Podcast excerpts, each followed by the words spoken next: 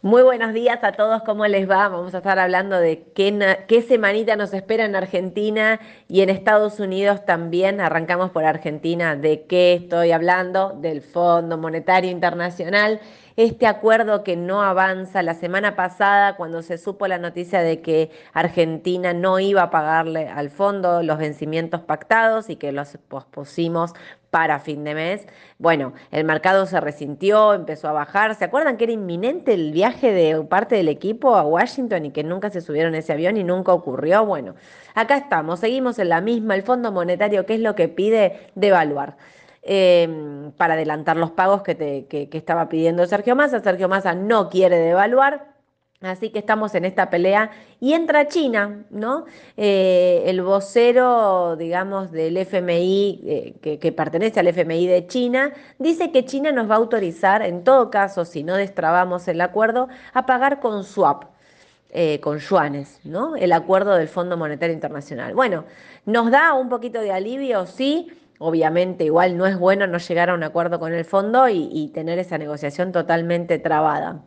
Massa, por otro lado, intenta contener el tipo de cambio, que obviamente empieza a ponerle presión, ¿no? Porque digo, fíjense la semana pasada, de repente era, vamos a contar con dólares frescos del Fondo Monetario, iba, el acuerdo iba a estar cerrado y demás, nada de todo eso pasa y el tipo de cambio que empieza a pasar empieza a subir. Ojo, atentos con el tipo de cambio, que hay muchísima especulación con lo que va a pasar esta semana. Sergio Massa, por otro lado, con respecto a los precios, eh, eh, cierra acuerdos de precio para que no aumenten, el otro día cerró, por ejemplo, con los supermercados, para que puedan aumentar. Ahora eh, un 5% los supermercados y el próximo aumento va a ser recién después de las pasos, o sea, fíjense cómo ya concentra todo ahí. Hubo un aumento de naftas que se adelantó también para que no, no lo haga hacerlo muy encima de las pasos. Bueno, ya todo, todo está concentrado directamente, obviamente, en la elección del 13 de agosto. Eh, ayer se inauguró el, gasoducto Néstor Kirchner, que bueno, está una, una expectativa futuro de no solo dejar de, importar gas, sino también esta cuestión de exportar gas, ¿no? O sea, cuánto, no solo cuánto nos ahorramos, sino cuánto podríamos generar. Obviamente eso era muy importante, era algo que ya se sabía. Pero bueno, acá todo va a pasar esta semana por ver qué pasa con el dólar, porque yo les digo que el viernes terminó picante la cuestión con el dólar, ¿eh? o sea, hubo ahí mucha intervención para que no se dispare, veíamos un contado con liquidación que empezaba a subir, un dólar MEP que les estaba empezando a ser bastante difícil contener. Bueno, vamos a ver qué es lo que pasa esta semana, clave ver cómo se avanza y también eh, de Estados Unidos, porque digo, Estados Unidos también bajaba porque la Reserva Federal con eh, ya los datos de empleo y demás, empieza a, decir que va a ser un poco más agresiva. Algunos de la Reserva Federal no quieren que haya pausas en las subas. Bueno, esto hizo que los mercados de Estados Unidos cayeran. Argentina obviamente también se, a ver, le sumamos a todo lo local esta cuestión de la suba de la tasa de la Reserva Federal, que esta semana es clave porque viene el dato de inflación de Estados Unidos. Así que todos muy atentos porque sí, con esto vamos a definir ya lo que haga el 26 de julio la Reserva Federal, si va a subir 25 puntos y como decimos siempre, no solo si los va a subir, sino qué es lo que va a pasar de ahora en adelante, qué es lo que va a hablar Powell. Ahí es donde tenemos que estar muy atentos.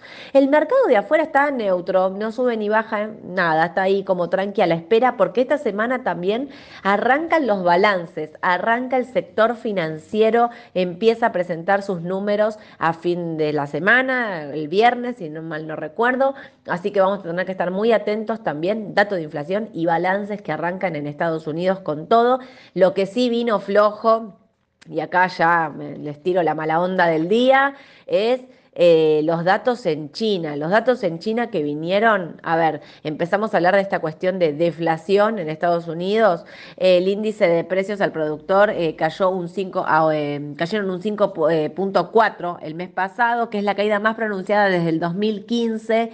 Eh, y la más pronunciada en las estimaciones de los analistas, ¿no? que decían una disminución del 5%. La demanda interna y externa se debilita, bueno, empieza esta cuestión de hay deflación en, en China, lo cual es un problema. Lo que hizo, lo primero que pasó es eh, el petróleo empieza a caer, obviamente, ¿no? El petróleo está bajando cerca de un 1%, porque esto, mm, a ver, todos sabemos, la demanda y el consumo es... Eh, de China es una cuestión a seguir, es una de las economías más importantes del mundo, así que hay que ver qué hace ¿Qué hace el gobierno, no? Directamente chino, se está hablando de incentivos y demás, porque la cuestión de la deflación es inflación alta, o sea que no está bajando, y el consumo no se está recuperando. Eso es la cuestión principal. Así que hay que estar muy atentos a lo que pasa en China y las medidas que puedan tomar de acá en adelante para reactivar la economía.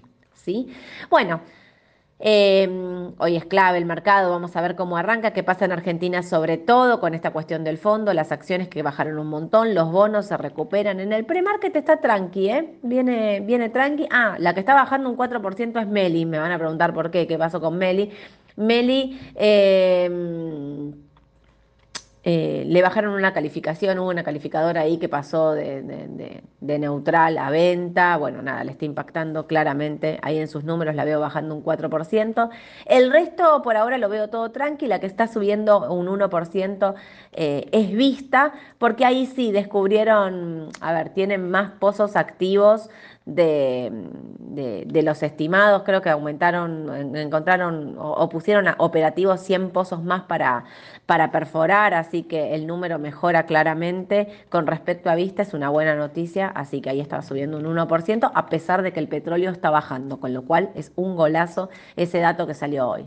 Bueno, a las 2 de la tarde los espero en vivo con Aye, vamos a estar haciendo la... La mañana en el mercado. Nos vamos a estar haciendo el vivo por Instagram de consultas, de todo lo que nos quiera preguntar, 2 de la tarde en Instagram y mañana 9.45 los espero con Edu en la mañana del mercado para contarles todas las noticias más importantes del mercado local e internacional. Que tengan un excelente día. Beso a todos. Chau, chau.